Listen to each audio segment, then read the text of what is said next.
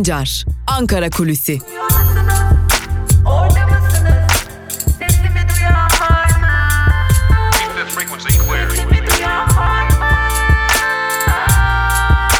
Özgürüz Radyo. Özgürüz Radyo. Özgürüz Radyo'dan ve Ankara Kulisi'nden merhaba sevgili dinleyenler. Hafta içi her gün olduğu gibi bugün de Özgürüz Radyo'da Ankara Kulisi programında hem Ankara'da konuşulanları, siyasetin gündemini hem de gazete manşetleri ve günün öne çıkan yorumlarını aktarmak üzere karşınızdayız. Tabii ki Ankara Kulisi'nin ilk bölümünde her zaman olduğu gibi Türkiye'de siyaset gündeminde neler var? Özellikle Cumhuriyet Halk Partisi ve AKP'nin kamplarında neler konuşuldu? Öte yandan Kuzey ve Doğu Suriye'ye yönelik muhtemel operasyon konusundaki son gelişmeler neler? Ve tabii ki erken seçim, giderek ısınan o erken seçim gündemine ilişkin olarak Ankara'da neler konuşuluyor onları aktaracağız. Öncelikle AKP'nin kampıyla başlayalım. Adalet ve Kalkınma Partisi Genel Başkanı ve aynı zamanda partili Cumhurbaşkanı olan Erdoğan'ın kampın özellikle kapanışında yaptığı konuşmalar dikkat çekiciydi. Bir yandan AKP'siz bir Türkiye'nin felakete sürükleneceği imajı verildi ki bu imaj aynı zamanda AKP'nin seçilmek için yeniden her yolu deneyebileceği ihtimalini göz önüne getirdi. Bu hem Kuzey Suriye'ye yönelik operasyona bir atıftı.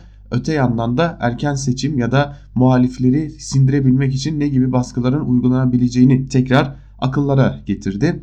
Ve tabii ki Cumhurbaşkanı Erdoğan'ın partisinin içine de mesajları vardı. Fitne mesajı özellikle partisinin içine yönelik bir mesajdı. Aslında bu mesaj özellikle yeni partilerin ortaya çıkmasının beklendiği şu günlerde AKP içinde kalanlara ağzınızı sıkı tutun mesajları da verildi kampta özellikle.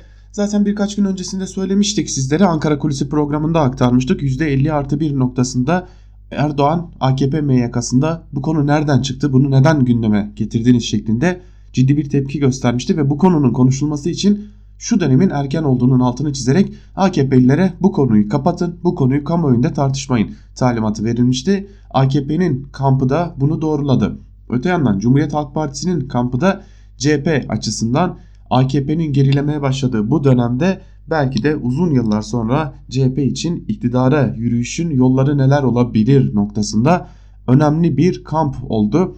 Tabii ki kampta Millet İttifakı konusu da yine görüşüldü. CHP için özellikle AKP'nin gerilemeye başladığı bu dönemde nasıl politikalar sergilemeliyiz ki ilerleyen dönemlerde özellikle yerel seçimlerde elde edilen başarıyı iyi bir iktidar alternatifi olma yoluyla taşlandırabilelim konusu konuşuldu. Cumhuriyet Halk Partisi içerisinde sevgili dinleyenler.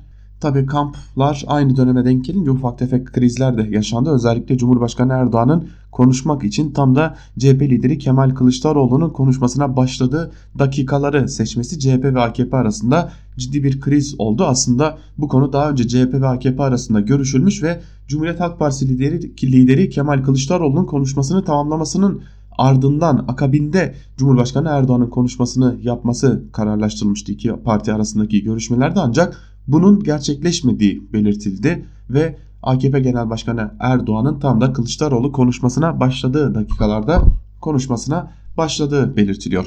Öte yandan Ankara'da özellikle kamplarda verilen mesajların ardından tam manasıyla toplum seçime mi hazırlanıyor soruları sorulmaya başlandı. Zaten Cumhuriyet Halk Partisi daha önce bunun mesajını vermişti. Biz seçime hazırız, seçimden kaçmayız demişti. AKP'nin özellikle %50 artı bir tartışmalarını yeniden kamuoyunun gündemine getirmesi de erken seçim hazırlığı olarak yorumlanmıştı. Öte yandan kamplarda verilen mesajlar özellikle yine Cumhurbaşkanı Erdoğan'ın AKP'siz bir Türkiye felakete sürüklenir mesajları seçim dönemlerinden hatırlanan mesajlar ve bu mesajların bu derece yüksek perdeden verilmiş olması AKP'nin yeni bir erken genel seçime hazırlanabileceği ihtimalini ve toplumu bunun için hazırlamaya çabaladığı yönündeki iddiaları ve tabii ki fikirleri güçlendirdi Ankara'da. Özellikle Kuzey ve Doğu Suriye'ye yönelik operasyonların dahi erken genel seçim ihtimalinin güçlenmeye başladığı dönemlerde daha fazla gündemde yer alacağı hatta küçük çaplı cep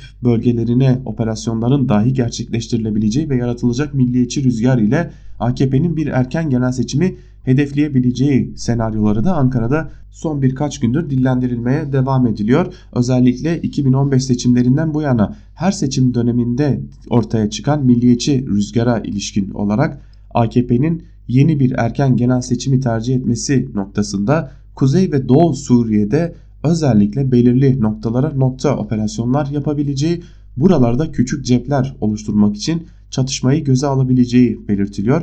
Bu ceplerin belirli noktalarda olabileceği belirtiliyor. Özellikle Türkiye'nin kolay hedef olarak belirlediği bazı noktalara nokta operasyonların yapılabileceği ve burada küçük ceplerin açılabileceği ve AKP'nin uzun süredir Cumhurbaşkanı Erdoğan'ın uzun süredir dillendirdiği gibi 30 kilometre derinliğindeki noktaların açabileceği, açılabileceği belirtiliyor. Tabii ki bu ihtimaller biraz ertelenmiş durumda. Neden diye soracak olursanız tam da operasyon gündeminin giderek Türkiye'de yer almaya başladı. Hatta operasyonun adının belirlendiği Barış Pınarı Harekatı noktasında bir isim belirlendiği günlerde ve Türkiye kamuoyunda ciddi bir operasyon beklentisi olduğu günlerde özellikle de milliyetçi kamuoyunda artık operasyona hazırız. Bugün yarın Suriye'ye giriyoruz noktasında çok ciddi bir beklentinin olduğu günlerde ABD Başkanı Donald Trump ile Cumhurbaşkanı Erdoğan arasında bir telefon görüşmesi gerçekleştirildi ve ABD Başkanı Donald Trump Cumhurbaşkanı Erdoğan'ı Washington'a davet etti. Tabi bu davet Ankara'da farklı yorumlandı. Operasyon yine ertelendi şeklinde yorumlandı. Ancak belli bir kesim ise Cumhurbaşkanı Erdoğan Amerika'ya giderken elini biraz daha güçlendirmek amacıyla küçük çaplı bir operasyona girişebilir senaryosunu dillendirenler de var. Özellikle muhalefet kesiminden bu senaryoyu dillendirenler de bulunuyor. Ancak Cumhurbaşkanı Erdoğan'ın Donald Trump ile gerçekleştireceği görüşmenin çok farklı iki özelliği bulunuyor aslında liderler açısından baktığımızda bir tarafta kendisi hakkında azil süreci işletilmeye başlanan bir ABD başkanı diğer yanda çok değil kısa bir süre önce yerel seçimlerde elindeki çok önemli büyük şehirleri kaybeden giderek kan kaybettiği partisi bölünen Cumhurbaşkanı Erdoğan var. Bu görüşme dikkat çekici olacak çünkü her iki lider de kendilerini kurtarabilmek, kendi siyasi geleceklerini kurtarabilmek adına bir görüşmeye girişecekler. Ancak geçtiğimiz hafta sizlerle de paylaştığımız Duvar gazetesinden bir yazıyla noktalayalım Ankara Kulisi'nin özellikle bu bölümünü çünkü bu bölümde çok dikkat çekici bir şey vardı. Tecrübeli ABD muhabirlerinden Cansu Çamlıbel'in Duvar gazetesinde yazdığı bir yazıda artık Donald Trump kendi kariyeri için bir görüşme yaparak ABD adına söz verebilecek konumda bulunmuyor. En azından azil süreci netleştirilene kadar Donald Trump ayağını biraz frene atmak zorunda kalacak demişti. Bu görüşme Türkiye ve ABD ilişkileri açısından dikkat çekici olacak çünkü daha önce de Erdoğan Donald Trump ile bir araya gelmek istemişti. Hatta damat Berat Albayrak bu konuyla ilgili çeşitli kulislerde bulunmuştu. ABD Başkanı Donald Trump ile kendisi görüşmüştü. Ancak Erdoğan Amerika Başkanı Donald Trump ile bir araya gelememişti. Şimdi o bir araya ertelenen o bir araya geliş sağlanacak. Karşılıklı güç kaybetmekte olan iki lider bir araya gelecek. Öncelikli gündem maddesi elbette ki Kuzey Suriye olacak. Ancak tabii ki burada ne gibi ekonomik anlaşmalar da gündeme gelecek. Bunları da yakından takip etmemiz gerekecek. Çünkü Donald Trump'ın bir de kendisinden talep edilenler karşısında ekonomik anlaşmalara imza attırmak gibi bir huyu bulunuyor diyelim ve Ankara kulisini burada noktalayalım sevgili dinleyenler. Elbette gazete manşetlerini aktarırken bu konuya ilişkin diğer bilgileri de sizlerle paylaşmaya devam edeceğiz. Ancak ilk bölüm için burada süremiz doluyor. İkinci bölümde görüşmek dileğiyle şimdilik küçük bir ara veriyoruz. Özgür Radyo'dan ayrılmayın.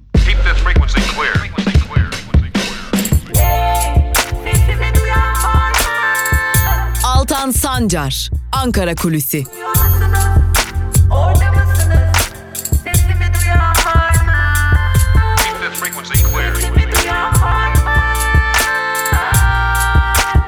Özgürüz Radyo. Özgürüz Radyo. Ankara Kulisi'nin ikinci bölümüyle tekrar merhaba sevgili dinleyenler. İlk bölümde Ankara'da konuşulanları sizlere aktarmıştık. İkinci bölümde ise gazete manşetleri ve günün öne çıkan yorumlarıyla sizlerle olacağız. İlk gazetemiz Yeni Yaşam gazetesi olacak. Yeni Yaşam gazetesi bugün felakete yol açar manşetiyle çıkmış. Manşetin ayrıntılarında ise şu cümleler yer alıyor.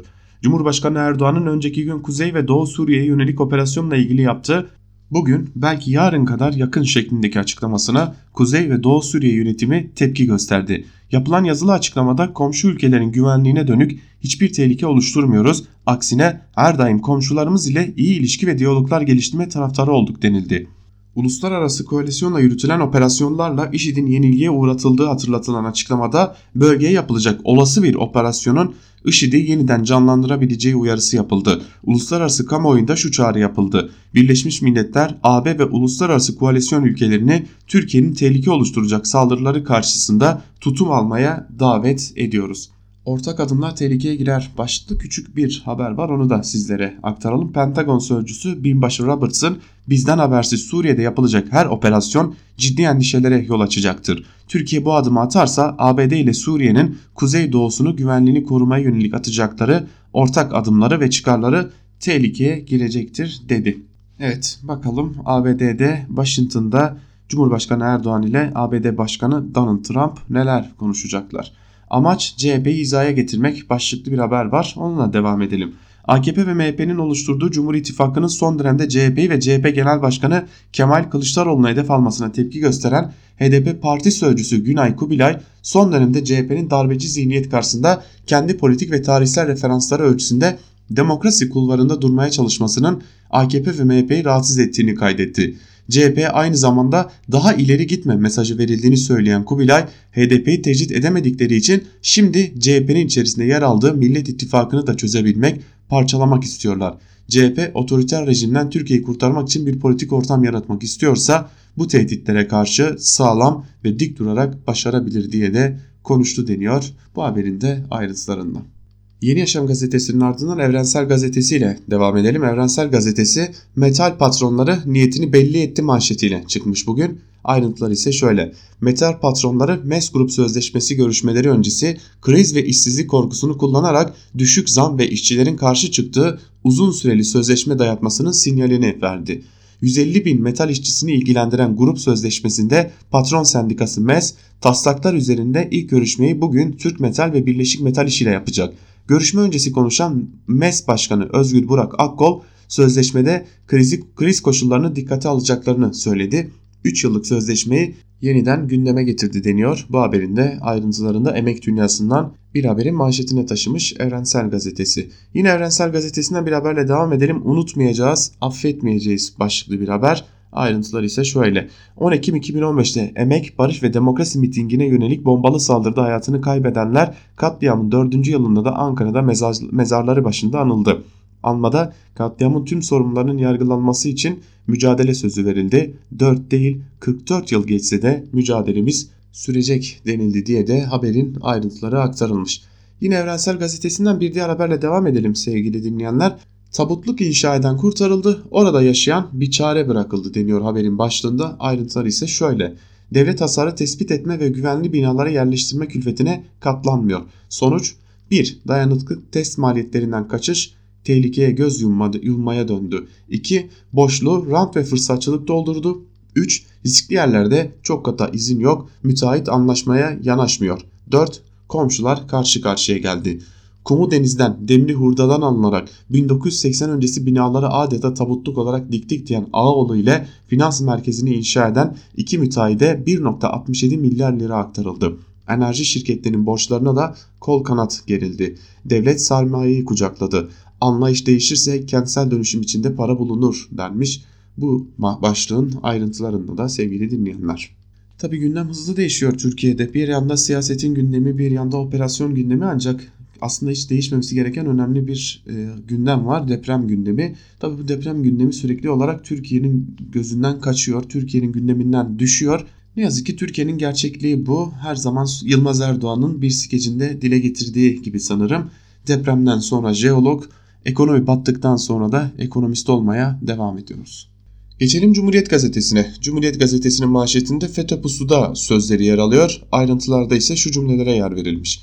İstanbul Cumhuriyet Başsavcılığı'nın yürüttüğü FETÖ soruşturmasında gözaltına alınan muvazzaf az subayları mahkemeye sevk yazısında kritik bir değerlendirmeye yer aldı.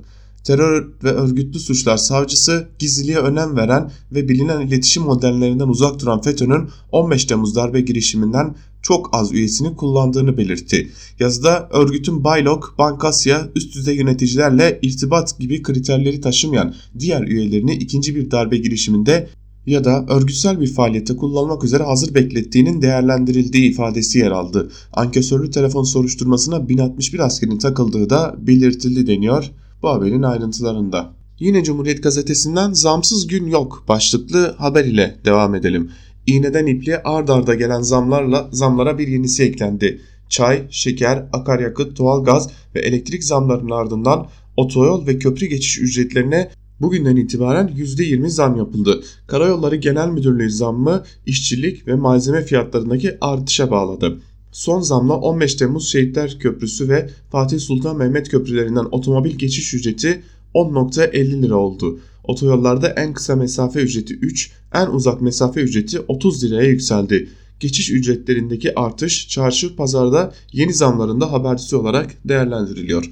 Artık çarşılarda, pazarlarda başta özellikle seramda yetiştirilen ürünler olmak üzere birçoğuna artık zam bekleyebiliriz. Çünkü tüm o ürünler bölgelerden hallere aktarılırken de yine o yollar kullanılıyor. ABD elçiliği ile beğeni krizi başlıklı bir haberle devam edelim.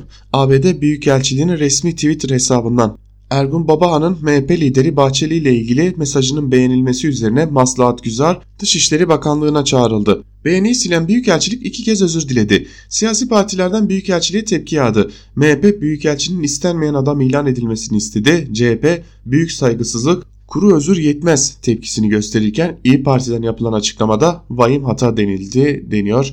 Bu haberin de ayrıntılarında son dönemlerin herhalde en sunni krizi olarak değerlendirmek mümkün bu krizi. Geçelim Bir Gün Gazetesi'ne. Bir Gün Gazetesi elektrik borcu milyonları vurdu manşetiyle çıkmış bugün. Manşetin ayrıntılarında ise şu cümlelere yer veriliyor. Elektrik Mühendisleri Odası İzmir Şubesi Yönetim Kurulu Başkanı Şebnem Seçkin Uğurlu ucuz enerjiye erişimin temel insan haklarından biri olduğunu vurgulayarak artan enerji fiyatlarının enerji yoksulluğu kavramını yarattığını belirtti. Bir güne konuşan Uğurlu 2017-2018 yıllarında 14 milyon 314 bin 375 abonenin elektriğinin en az bir kez borcundan dolayı kesildiğini ifade etti. 1 Ekim'de yapılan son zamla birlikte 4 kişilik bir ailenin aylık asgari elektrik faturasının ortalama 163 liraya yükseldiğine dikkat çeken Uğurlu bu rakamın 2020 TL olan asgari ücretin yaklaşık %8'ine denk geldiğinin altını çizdi. Uğurlu, kış aylarında ısınma amaçlı doğal gaz ve diğer yakıtların da eklenmesiyle maaştan enerjiye ayrılması gereken pay %20'lerin üzerine çıkacaktır dedi diye haberin ayrıntıları aktarılmış. Tabi acaba Uğurlu bu değer, %20 değerlendirmesini yaparken İzmir standartlarına göre yapmış olabilir mi? Zira Ankara gibi çok soğuk şehirlerde doğal gaza yani ısınmaya çok daha fazla bir ücret ayrılması gerekebilir ki bu da asgari ücretin daha ciddi bir kısmının enerjiye ayrılması anlamına gelecek. Erdoğan itiraf etti. Partiye fitne hakim başlıklı bir haber var. Onunla devam edelim. AKP'li Cumhurbaşkanı Erdoğan partisinin Kızılcahamam'daki kampının kapanışında konuştu ve önceki günkü açılış konuşmasında yaptığı gibi yine partililere yüklendi. Erdoğan buradaki çalışmalarımızda şunu gördüm. Fitne bayağı egemen. Fitnenin egemen olduğu yerden de hayır ne hayır ne bereket çıkar uyarısında bulundu deniyor bu haberin ayrıntılarında. Bu hükümetin neyine güvenelim başlıklı bir haberle devam edelim. CHP Genel Başkanı Kemal Kılıçdaroğlu partisinin Abant kampında kapanış konuşması yaptı. Kılıçdaroğlu'nun konuşmasına ekonomi yönetimi ile ilgili eleştirileri damga vurdu. Kılıçdaroğlu hükümeti eleştirerek damat güven vermiyor. Kişi başına milli gelir 9300 dolara düştü. Bütçe açığı 98 milyar değil 138 milyar olacak. Yani yeniden borçlanacağız. Enflasyon %8 olacak demişlerdi. %12 olacak diyorlar. Ve diyorlar ki niçin bize güvenmiyorsunuz? Neyinize güveneceğiz diye konuştu. Kılıçdaroğlu bir avuç insanın cebini doldurduğunu da söyledi deniyor haberin ayrıntılarında. Madem ekonomiyle ilgili CHP lideri Kemal Kılıçdaroğlu'nun sözlerini aktardık sizlere. Bir de haberi de paylaşalım. Yeni ekonomik plan ile birlikte IMF dönemi başlayacak deniyor haberin başlığında. Ayrıntılar ise şöyle. Yeni ekonomik programı adıyla lansmanı yapılan programın açıklanmasının neden bir ay geciktiği belirtilmedi. Geç açıklanmasının nedeninin IMF heyetinin Türkiye'deki temaslarının sonucu hazırlayacağı raporun beklenmesi olduğu belirtildi. Nitekim IMF heyetinin değerlendirmeleri 23 Eylül 2019'da yayınlandı. İlginç tesadüfler var. YEP'te benimsenen IMF tavsiyelerini esas alan ücret politikaları 2020'deki merkezi idare ve belediye şirketleri toplu pazarlığını da yakından etkileyecektir. Anayasal toplu pazarlık hakları gasp edilen eski taşeron işçiler yine 4 artı 4 zam ile yüz yüze kalabilir deniyor bu haberin de ayrıntılarında. Geçelim Sözcü gazetesine. Sözcü gazetesi ifade özgürlüğü suç kapsamına sokularak farklı sesler kesiliyor manşetiyle çıkmış. Ayrıntılar ise şöyle. Ankara'da bir vakfın gecesinde konuşan Anayasa Mahkemesi eski başkanı Haşim Kılıç, Türkiye'deki demokrasiden siyasi iklime kadar pek çok konuda manifesto niteliğinde açıklamalar yaptı. Kılıç şunları söyledi. Demokrat bir ülkede ifade özgürlüğü olarak görülen söz, beyan ve düşünceler bizim ülkemizde devlet büyüklerine hakaret veya terörü övme suçu kapsamında sokuluyor, farklı olanların sesleri kesiliyor. Kılıç, Babacan ve Davutoğlu'nun kuracağı partiler içinde artık tüm siyasi mahallelerden göç başlamıştır. Bu gönül göçüdür. Taşınmayı başlatanlar kendilerine yeni bir mahalle aramaktadırlar dedi diye aktarılmış ayrıntılar. Tabi Haşim Kılıç için günaydın Sayın Kılıç demekten başka bir şey kalmıyor. Anayasa Mahkemesi Başkanı iken bu ülkede olan bitenlere nedenli özellikle anayasanın ihlali konusunda nedenli müdahil olduğunu da hatırlatmak gerekiyor.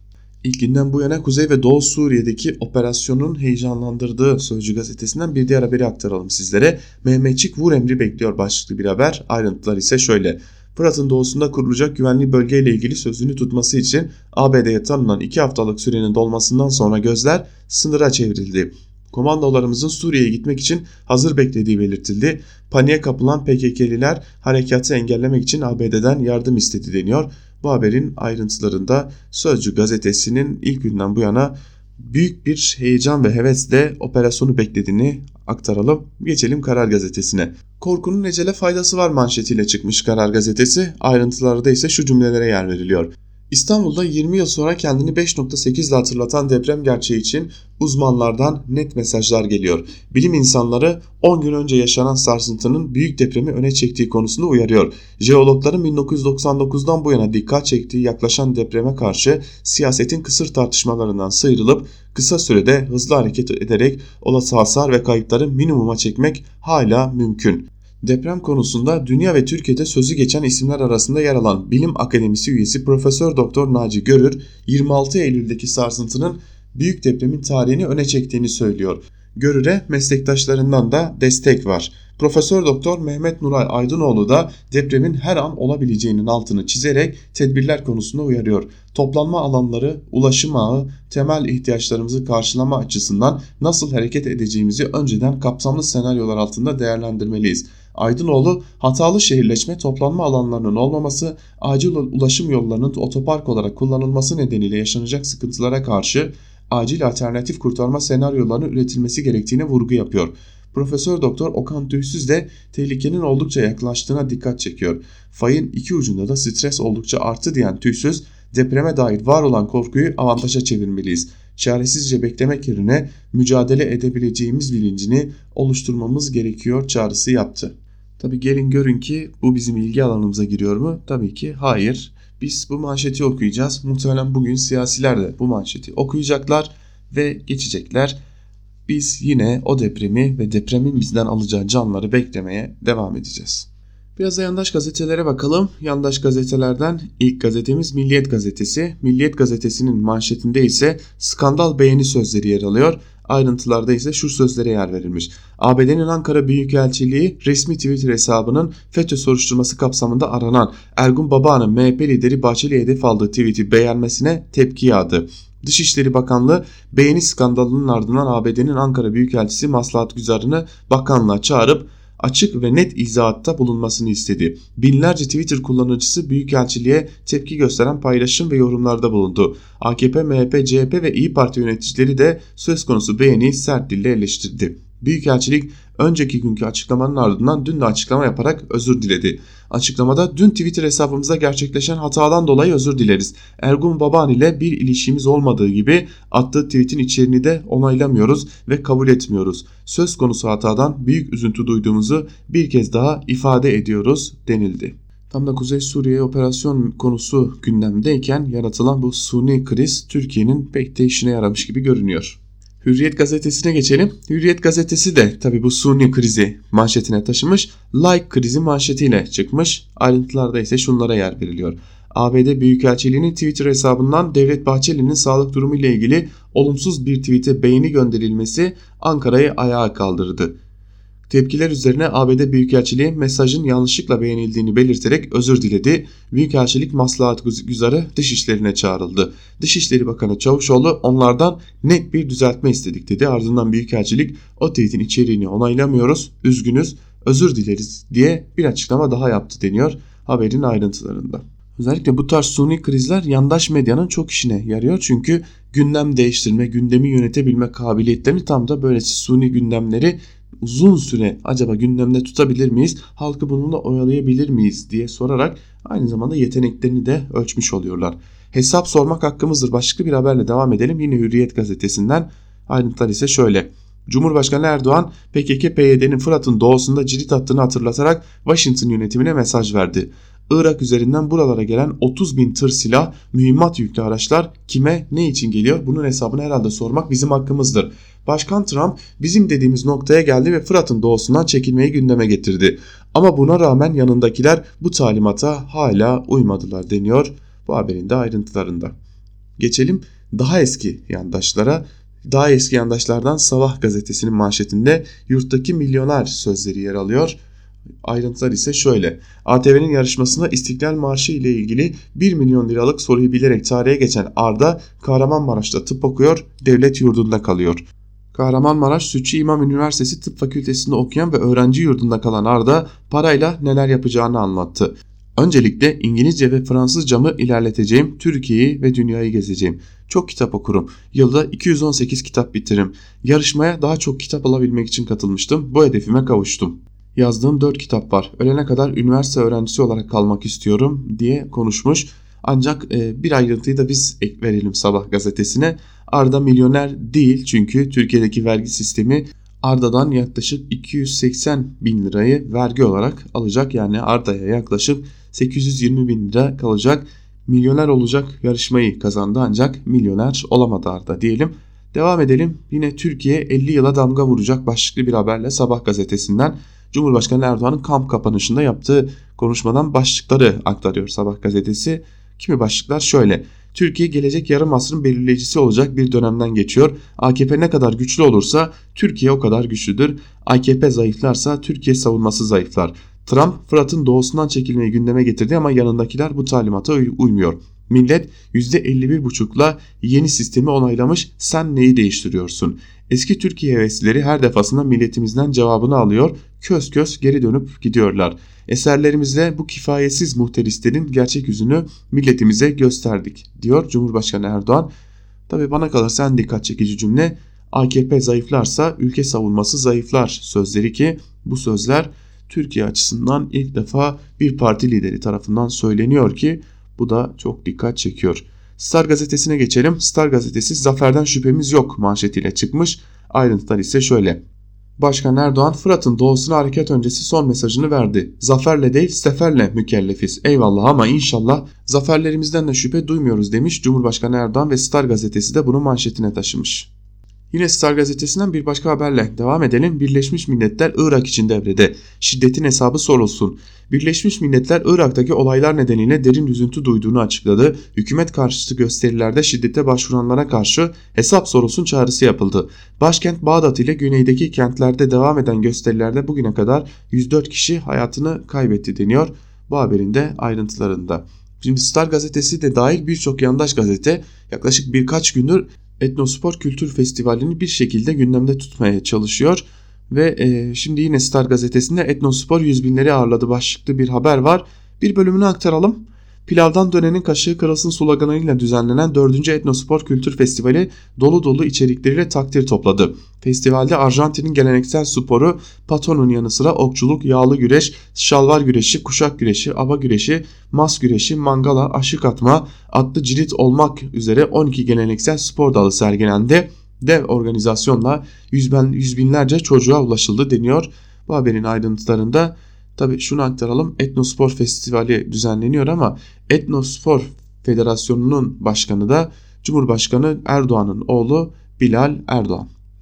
Yeni Şafak'a geçelim. Skandal değil açıkça tehdit manşetiyle çıkmış. Yeni Şafak ayrıntıları ise şöyle. ABD Büyükelçiliği FETÖ firarisi Ergün Baba'nın Twitter'da Bahçeli'nin sağlığına gönderme yaptığı, yaparak yazdığı Türkiye halkları Bahçeli'siz bir siyaset dönemine hazır olmanın mesajını beğendi. MHP liderinin ölümünü temenni eden ve Türk siyasetini tehdit eden elçilik Ankara'yı ayağa kaldırdı. Dışişleri Bakanı Mevlüt Çavuşoğlu net bir düzeltme istedi. Elçilik ikinci bir açıklamayla özür diledi. MHP Genel Başkan Yardımcısı Semih Yalçın Bahçeli'siz bir siyaset hayali kuranların hayal kırıklığına uğrayacağını kaydetti. Diplomatik çevreler Baba'nın tweetini beğenen diplomatın sınır dışı edilmesi gerektiğini söyledi deniyor. Yeni Şafak'ın manşetinin ayrıntılarında da ve yine suni krize dört elle sarıldığını görüyoruz bu yandaş gazetenin de. Yine yandaş gazete Yeni Şafak'ın birinci sayfasında Cumhurbaşkanı Erdoğan'ın yaptığı açıklamalar var kamp kapanışında onları aktarmıştık sizlere. Tabi sınırdan yine eller tetikte savaşı bekleyen bir haber var. O haber ise şöyle. Hatay'ın Reyhanlı ilçesine ulaşan 20 araçlık konvoy sınır hattına doğru hareket etti. Washington'da ABD'lilerle görüşen HDP'li Yaşar Özsoy, Türkiye ABD'li askerlerin bulunduğu koordinatları istemiş iddiasında bulundu deniyor haberin ayrıntılarında. Tabi Türkiye'nin artık küçük cepler açma adına da olsa bir operasyona girişeceğine kesin gözüyle bakılıyor. Çünkü bir yandan da toplum bu operasyona hazırlandı ve bu toplumun beklentisi karşılanmak zorunda Türkiye ve AKP açısından özellikle. Çünkü AKP bu milliyetçilik rüzgarıyla uzun zamandır ülkeyi yönetmeye çalışan bir parti. Sizlere sabah saatlerinde de söylemiştik. ABD Başkanı Donald Trump ile Cumhurbaşkanı Erdoğan görüşmüştü. Erdoğan'ı Washington'a davet etmişti Trump. Beyaz Saray'dan da bir açıklama geldi. Beyaz Saray'ın açıklaması dikkat çekiciydi çünkü ABD'nin açıklamasında Türkiye kısa süre içinde Kuzey Suriye'ye operasyon yapacak denildi. Aynı zamanda da Türkiye'nin bu operasyonun desteklenmeyeceğinin altı çizildi ve bu desteklenmeyen operasyona ilişkin olarak da Türkiye son iki yılda bölgede yakalanan IŞİD'lilerin, IŞİD'lilerden de sorumlu olacak denildi ki bu dikkat çekici bir nokta çünkü özellikle Avrupa ülkelerinden gelen IŞİD'liler Suriye'de, Kuzey Suriye'de özellikle bulunuyor. Peki bu IŞİD'liler ne olacak sorusu uzun zamandır gündemdeydi. Öyle görünüyor ki bu konudaki sorumluluk da artık Türkiye'ye kalmış durumda. Öte yandan İbrahim Kalın da bir açıklama yaptı. Cumhurbaşkanlığı Sözcüsü İbrahim Kalın da Twitter hesabından yaptığı paylaşımda Türkiye'nin kimsenin toprağında gözü yoktur. Suriye'nin toprak bütünlüğü çerçevesinde güvenli bölgenin iki amacı vardır. Terör unsurlarını temizleyerek sınırımızı güvence altına almak ve mültecilerin güvenli bir şekilde dönüşünü sağlamak. Türkiye güçlüdür ve kararlıdır dedi. ABD'den gelen kısa süre içerisinde bir operasyon başlayacak açıklamasına ilişkin gazete manşetlerini aktarırken bu ayrıntıyı da sizlerle paylaşalım. Ve son olarak Yeni Akit'e geçelim. Yeni Akit'in manşetinde dünden bugüne koçun talanı sözleri yer alıyor. Manşetin ayrıntıları ise şöyle. Akit, Sarıyer, Mavromoloz ormanına karabasan gibi çöken Koç Üniversitesi'nin dünden bugüne adım adım gerçekleştirdiği talanı gözler önüne seriyor. DYP-SYP iktidarında Bakanlar Kurulu'nun peşkeşiyle karşılıksız verilen 1 milyon 600 bin metrekarelik ormanlık alanda ilk kazmayı 1996 yılında vurarak Koç Üniversitesi'ni kuran Koç Holding'in tam 58 bin ağacı kestiği ortaya çıktı. Koç Üniversitesi'ne ruhsat vermeyen Refah Partili Sarıyer Belediyesi'ne bağlı bulunan 160 hektarlık ormanlık alan Anaplı Bahçeköy Belde Belediyesi'ne bağlanarak talanın önü açıldı. Dönemin Cumhurbaşkanı Süleyman Demirel tarafından açık açılan Koç Üniversitesi'nin katliamının üzeri örtüldü. 160 hektarlık alan sadece 3 yıldır Danıştay'ın itirazına rağmen talan edildi. Sökülen ağaçlar 13 bin kamyon seferiyle taşındı deniyor. Haberin ayrıntılarında tabi bu haber niye var? Niye buraya taşındı? Koç Üniversitesi'ne ilişkin olarak bir şeyin hazırlığı mı var? Bunu da yakında göreceğiz. Öyle görünüyor ki Akit bugün kimi hedef gösterdi köşesinde de Koç Üniversitesi var. İlerleyen günlerde Koç Üniversitesi ile ilgili bir hazırlık olup olmayacağı da artık merak konusu. Zira Akit kimi hedef gösterirse genelde başına bir iş geliyor. Biz de Akit ile birlikte gazete manşetlerini noktalayalım ve gazete manşetlerinin ardından da günün öne çıkan yorumlarında neler var bir de onlara bakalım. İlk olarak Karar Gazetesi'nden Hakan Albayrak'ın Barış Pınarı harekatına doğru başlıklı yazısıyla başlayalım. Yazının bir bölümünde şunlara yer veriliyor. Fırat'ın doğusuna harekat düzenlemek Cerablus, Bab yahut Afrin mıntıkasına harekat düzenlemeye benzemez. Türkiye'nin gücünü aşar bu. Üstelik ABD Başkanı Trump'ın Türk ekonomisini mahvederiz tehdidi Twitter kayıtlarında duruyor. Böyle bir harekata kesinlikle cesaret edilmez diye düşünen varsa Kıbrıs 1974'ü hatırlayıp bu düşüncesini gözden geçirsin. Zeytin Dalı Harekatı öncesinde yazmıştım. Tekrarda fayda var. 1974'te bugüne kıyasla gayet yoksul ve askeri imkanlar bakımından nispeten zayıf olan Türkiye bütün bir batı alemini karşısına almak pahasına Kıbrıs'a asker çıkarmadı mı? Bugün 1974'e kıyasla daha kuvvetli ve daha özgüvenli olan Türkiye, Fırat Kalkanı ve Zeytin Dalı harekatlarında elde ettiği başarılar da ortadayken Fırat'ın doğusuna girmekten imtina edecek değildir. ABD yönetimi ve Suriye'deki PKK'li müttefikleri akıllarını başlarına alıp Türkiye'nin endişelerini behamehal giderseler iyi ederler. Yeterince kan gördük, görüyoruz. Yeni bir savaşı kim arzu eder? Dilediğimiz o ki PYD, YPG, PKK kontrolündeki yüzlerce kilometrelik sınır hattının bu örgütten arındırılmasını, o hat boyunca 30-40 kilometre derinliğinde bir güvenli bölgenin teşkil edilmesini ve söz konusu güvenli bölgenin kontrolünün Türk Silahlı Kuvvetleri'nde olmasını talep eden Türkiye hiç vakit kaybetmeden tamam densin ve gereği en ufak bir şüphe mahal bırakılmayacak şekilde derhal yapılsın. Barış Pınarı Harekatı'nın çoktan dönmeye başlamış olan çarkını durdurmak için başka bir yol görünmüyor demiş Hakan Al Albayrak. Sanırım AKP uzunca yıllardır Türkiye'yi nasıl yönetiyor, nasıl da iktidarda kalabiliyor sözlerinin cevabı herhalde özellikle de 2015 yılından sonrasının cevabı tam da bu milliyetçi akımda bulunuyor. Söz konusu savaş olduğunda, söz konusu milliyetçi akım olduğunda AKP muhalifi olsun olmasın herkes belli bir yerde birleşiyor ve o milliyetçi akımın arkasına kapılıp gidiyorlar. İşte yine böylesi bir durum söz konusu. Dileriz ve umarız ki Türkiye bu defa bu milliyetçi akının peşine çok da takılmaz. Şimdi AKP yakın isimlerden yazılarla devam edelim. Yeni Şafak'tan Yasin Aktay'ın ABD Suriye'de çözümünde sorunun bir parçasıdır. Başlıklı yazısıyla devam edelim. Öyle görünüyor ki Aktay bu yazısını kaleme aldığında henüz ABD Başkanı Trump ile Erdoğan görüşmemişti. Aktay'ın yazısının bir bölümü şöyle. Türkiye'nin tutumu ABD halkına ülke kaynaklarının nerelere harcandığını görme fırsatı sağlıyor. ABD Suriye'de yanlış yapıyor ve bunu aslında ABD Başkanı Trump da görüyor ve bu gidişata o bile dur demek istiyor. Ama ABD'de faal olan büyük bir lobi Trump'a da rağmen Suriye'de terör örgütleriyle işbirliği içinde Suriye'yi sürekli bir istikrarsızlığa mahkum edecek, Türkiye gibi müttefikini kaybetmesine yol açacak tehlikeli bir maceraya sürüklüyor. Türkiye'nin bölgede son zamanlarda ABD ile karşı karşıya her kalışında Türkiye'nin ezici bir moral ve ahlaki üstünlüğü var. Zira ABD buradaki kime ne iyilik yaptığına dair hiçbir gerekçeye dayanamıyor. Yaptığı her işin sonu daha fazla kan, savaş, yıkım, istikrarsızlık, kaos ve kendi dostlarına ihanet, düşmanlarıyla yakınlaşma. Bunun hesabı ABD kamuoyu tarafından da görülür elbet. Bu hesap orada görüle dursun Türkiye kendi güvenliğini tehdit eden müttefikine karşı kendi tedbirini almak zorunda kalıyor. Bu ayıpta ABD'ye yeter herhalde diyor Yasin Aktay yazısının bir bölümünde ve Türkiye'nin tutumunun ABD'ye, ABD halkına kaynakların nereye harcandığını gösteriyor demiş. Ah bir de Türkiye halkı kaynaklarının nereye harcandığını görebilse diyelim. Geçelim bir diğer yazara biraz da CHP'nin hedef alınmasına değinelim. CHP için dikkat çekici birkaç yazı var. Onları sizlerle paylaşalım. Yeni Akit gazetesinden İbrahim Karataş'ın CHP milli güvenlik sorunu olurken başlıklı bir yazısı var yılların Cumhuriyet Halk Partisi artık milli güvenlik sorunu olarak tanımlanıyor. Yazının bir bölümü şöyle. An itibariyle bir güvenlik sorunumuzun olduğunu ve CHP ile HDP'nin demokrasi kılıfıyla dikkatleri dağıtmaya çalıştığını söyleyebiliriz.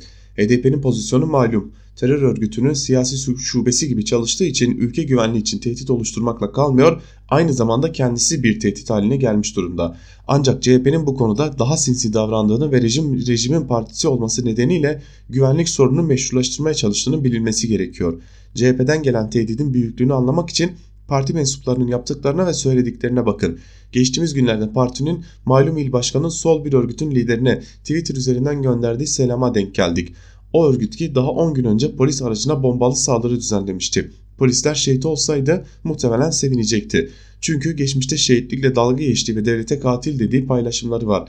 Ancak gelin görün ki katil devletin seçimlerine giriyorlar ve şimdilik şehirleri yönetiyorlar. Acaba iktidara gelince ne yaparlar? İktidar hırsıyla tuşan diğer bir CHP'li vekil ise PKK'nın Kandil merkezi ajansına çıkıyor ve kayyumları eleştiriyor. Eleştiri neyse de bu devletin maaşlı milletvekili nasıl olur da devleti yıkmaya çalışan bir örgütün medyasına çıkar. Mevzu bahis ajansa sadece PKK liderleri konuşuyor. Ancak şimdi CHP'li vekiller de çıkıyor.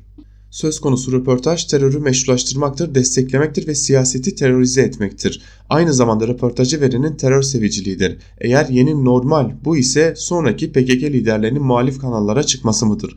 Böyle giderse tüm anormallikler normalleşecek ve terör kanıksanacak. Kendinizi terör örgütünün yerine koyun. Kendi partinizle birlikte en büyük muhalefet partisi size destek veriyor. Siz olsanız silah bırakır mısınız? Bu arada CHP'yi bu hale getiren partiler arası sinsi siyasi göçün farkına varılması gerekiyor.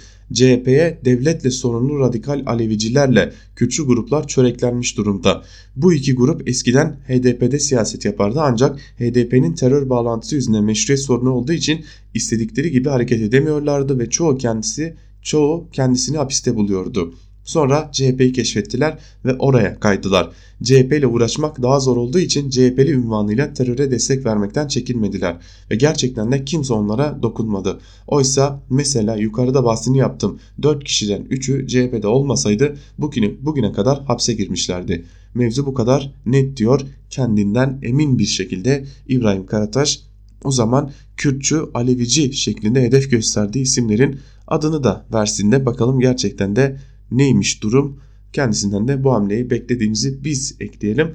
Yine CHP'ye ilişkin bir yazıyla devam edelim. Duvar gazetesinden İrfan Aktan bir yazı kaleme almış. Sırada CHP, CHP var. Peki ya sonra diye soruyor yazısının başında Aktan ve bir bölümünde şunları aktarıyor. İktidarın ayak işlerini yürüten ulusalcı ortağı gibi eline keskin kılıç alıp Suriye seferine koşsa bile CHP hedef olmaktan kurtulamayabilir. Çünkü HDP'den sonra artık sıranın kaçınılmaz bir biçimde CHP'ye geldiği anlaşılıyor. AKP, MHP, CHP'nin halk nazarında iktidar namzeti olarak görülmesine mani olmadığı sürece kendi iktidarını sürdüremeyeceğinin farkında. Dolayısıyla amiyane tabirle Kılıçdaroğlu ağzıyla kuş tutsa iktidarın hedefi olmaktan kurtulamayacak gibi görünüyor. Nitekim Kılıçdaroğlu'nun söz konusu açıklama yaptığı konferansın ABD'li bir katılımcısı üzerinden iktidar medyası günlerce CHP terör yanlısını konuşturduğu şeklindeki karşı propaganda yapmaktan geri durmadı. İktidar medyasındaki zaten el alışkanlığı. Peki Esad'la anlaşma kaydıyla Kuzey Suriye savaş açılmasında herhangi bir beis görmeyen Kılıçdaroğlu'nun aslında ortada fol yumurta yokken hasta yatağındaki MHP Genel Başkanı Devlet Bahçeli'nin muhtırasına muhatap kalmasına ne demeli? Kılıçdaroğlu'na yargı yolunun açıldığını ifade eden Bahçeli tam manasıyla devlet gibi davranıyor ve tarihi nitelikte olduğu için uzunca iktibas edilmesinde beis görmeyeceğimiz muhtırasında şöyle diyordu. CHP'nin şu anda taktik ettiği siyaset Türk milletinin egemenlik ve tarihsel haklarıyla temelden ve bütünüyle çatışmaktadır. Bu nedenle CHP vatana ve millete karşı alenen tavırdadır. Hiç kuşku yok ki CHP Genel Başkanı'nın ve sözcülerinin siyasi eylem ve sözleri suç teşkil etmektedir. Düşünsenize meclisin 3. partisi ana muhalefet partisinin lideri hakkında bir tür tahkikat komisyonu kuruyor. Ortada güncel hiçbir somut dayanak olmadığı halde CHP'yi vatana ve millete alenen karşı tavır yani ihanet içinde gösteriyor. Bu ne demek? Sıra CHP'ye de geldi demek değil mi? Başka devlet benim demek değil mi? Şu satırları yazdığım sırada Twitter'da Bahçeli lehine devlet sensin etiketi, etiketiyle kampanya yürütülmesi boşuna mı tesadüf mü? Bahçeli bir yandan Kılıçdaroğlu'na aba altından çıkardığı sopayı sallarken bir yandan da hem kendi büyük ortağı olan AKP'ye hem de yedi düvele artık devlet olduğunu ve devletin sopasının da kendi elinde bulunduğunu ilan ediyorsa haksız sayılmaz. Bu süreçte eğer CHP yeteri kadar kriminalize edilebilirse baskın bir seçime gidilmesi AKP-MHP koalisyonunun tekrar başa geçmesi imkansız senaryo değil. Zaten AKP-MHP açısından artık toplumun %50 veya bir fazlasının oyunu alma ihtiyacı yok. Kendilerini iktidara taşıyabilecek oran neyse o kadarı kafi. Peki ya sonra? Sonrası şimdiki halin bile mumla arandığı vaziyet olabilir diyor İrfan Aktan yazısının bir bölümünde. Yandaş gazete Hürriyet'ten Abdülkadir Selvi ile devam edelim. Erdoğan'dan satır arası kritik mesajlar başlıklı bir yazı kalemi almış Selvi ve yazısının bir bölümünde şunları aktarıyor. Erdoğan Kızılcahamam kampında 30 millet 31 milletvekili ile yüz yüze görüşmüş. İstişare toplantısında ise 40'a yakın milletvekili söz almış. Son günlerin flash tartışma konusu olan 40 artı 1 konusu sorulmamış. Zaten Erdoğan da toplantıya açış konuşmasında bu konuyu bir daha açılmamak üzere kapatıyorum demişti. Tabi siyaset bu konuyu kapatacak mı orasından emin değilim. AKP'den ayrılan Ahmet Davutoğlu ve Ali Babacan kuracağı partilerle birebir görüşmeler sırasında gündeme gelmiş. Erdoğan biz kendi yolumuza bakacağız, biz kendi işimize bakacağız demiş. Yeni partilerle ilgili konuşmama kararı aldığını söylemiş. Erdoğan 19 Ekim'de Kayseri'ye gidiyor. Abdullah Gül'ün memleketinde bu kuralını bozabilir. Bahçeli'nin sağlık durumu sorulmamış ama milletvekilleriyle bakanların arasında ikili sohbetlerde konu edilmiş. Erdoğan'ın Bahçeli'nin sağlık durumunu yakından takip ettiği, endişe edilecek bir durumun olmadığı söylenmiş. Sosyal medyada yazılanlara inanmayın denilmiş. Erdoğan ikili görüşmelerinde milletvekillerine erken seçim olmayacak demiş. 2023'e göre hazırlanmalarını istemiş. Zaten kapanış konuşmasında da 2023'e odaklanmamız gerekiyor dedi. Erdoğan'la birebir görüşme yapan milletvekilleriyle konuştum. Erdoğan'la ilgili gözlemlerini sordum. Kendinden çok emin, takvimine hakim. Ya bilmediğimiz bir şey var ya da sürece ilişkin yapmayı planladığı hamleleri kafasından netleştirmiş dediler. Erdoğan Kızılcahamam kampında iki noktanın üzerine yoğunlaşmıştı. Tekrarlanan İstanbul seçimleriyle oluşan kaybettik duygusunu silmeye çalıştı. Yıllara göre seçim sonuçları üzerinde değerlendirme yaptı. Biz kaybetmedik dedi. Moral ve motivasyon yüklemeye çalıştı. Erdoğan kapanış konuşmasını yaparken bir an Demirel'in 12 Eylül dönemini 12 Eylül yönetimine ve ANAP'a karşı verdiği mücadeleyi hatırladım. Zor zamanlardı. Demirel o dönemlerde DYP'lileri motive edici konuşmalar yapardı. İnanç tekeden süt çıkarır derdi. Demokrasi mahzeni ver dediği merdiven altındaki bir yerden DYP'nin iktidarını çıkardı. 12 Eylül'ün yasaklı Demirel'i önce başbakan sonra cumhurbaşkanı oldu. Erdoğan da Kızılcahamam kampında külleri üfledi, yeni başarı hikayeleri yazmak üzere AKP'lilerin gönüllerine umut ışığını yaktı. Lider zor dönemlerde ortaya çıkar diyor Abdülkadir Selvi. Peki bir gazete yazarının, bir köşe yazarının özellikle de ortalarda Ankara kulislerini çok iyi bildiğini söyleyerek kanal kanal dolaşan bir gazete yazarının köşe yazısını bu şekilde bitirmiş olması akıllara ne getiriyor diye sormak gerekiyor.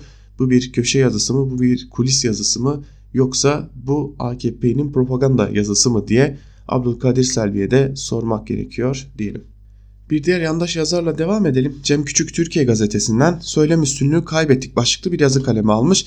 Belki de yandaşlar arasında dürüstçe konuşabilen tek yandaş, açıkça yandaş olduğunu itiraf edebilen ve durumu dile getirebilen tek yandaş gazeteci Cem Küçük ve söz söylem üstünlüğünü kaybettik başlıklı yazısının bir bölümünde Cem Küçük şunları aktarıyor.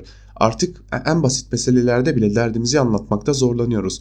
31 Mart ve peşinden tekrarlanan 23 Haziran seçimlerinden sonra başta bizim taraf medyası olmak üzere hemen her konuda söylem üstünlüğünü kaybettik. En haklı olduğumuz konularda bile gündem oluşturamıyoruz. Adamlar YPG'yi terör örgütü olarak görmüyoruz diyorlar ama biz bu durumu halka anlatamıyoruz. PKK'nin siyasi kanadı HDP'nin tutuklanan üyeleri masummuş gibi sunuluyor. Öyle olmadığını biliyoruz ama anlatamıyoruz. Tamam KYK'da haksızlıklar var. Tamam FETÖ borsası var. Tamam bazı haksız ve aşırı tutuklamalar var.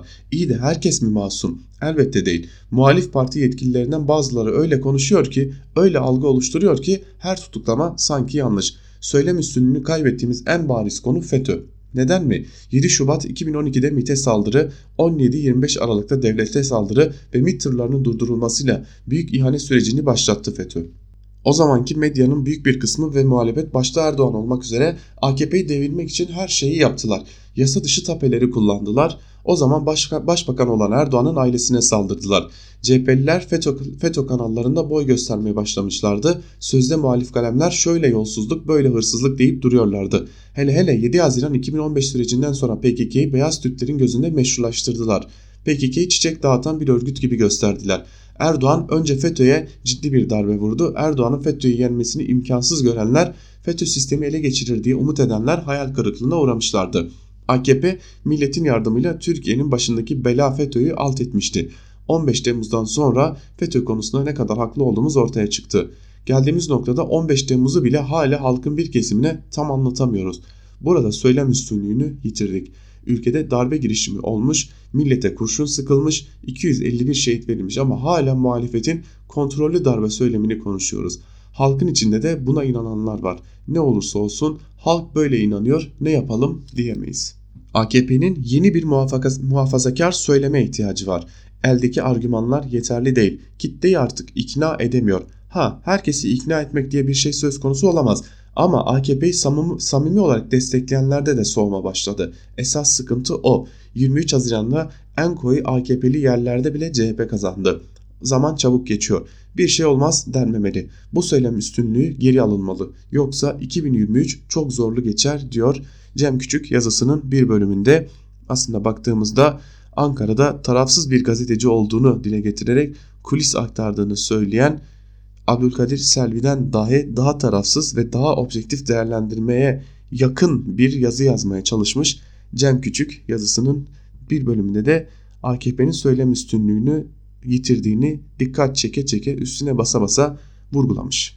Evet sevgili dinleyenler biz de bu yazıyla birlikte Ankara Kulisi'nin ikinci bölümünün de sonuna gelmiş oluyoruz. Ankara kulisini kapatırken birkaç hatırlatmada bulunalım. Öncelikle bizim hemen ardımızdan eş genel yayın yönetmenimiz Can Dündar özgür yorum ile sizlerin karşısında olacak. Tabi tüm bu Özgürüz Radyo'daki programları daha kolay dinleyebilmek için yapmanız gereken küçük bir şey var onu da hatırlatalım sizlere. Google Play Store'dan ya da App Store'dan Özgürüz Radyo'nun yenilenen uygulamasını indirebilirsiniz. Yayın akışımızın da yer aldığı bu uygulamayı indirerek Özgürüz Radyo'nun hem yayın akışına ulaşabilir, hangi saatte hangi programlarla karşınızda olacağımızı öğrenebilirsiniz. Aynı zamanda da dilediğiniz yerde dilediğiniz zaman Özgürüz Radyo'yu çok daha hızlı bir şekilde dinleyebilirsiniz sevgili dinleyenler. Yapmanız gereken tek şey yalnızca 30 saniyenizi ayırarak Özgürüz Radyo'nun uygulamalarını telefonunuza indirmek olacak.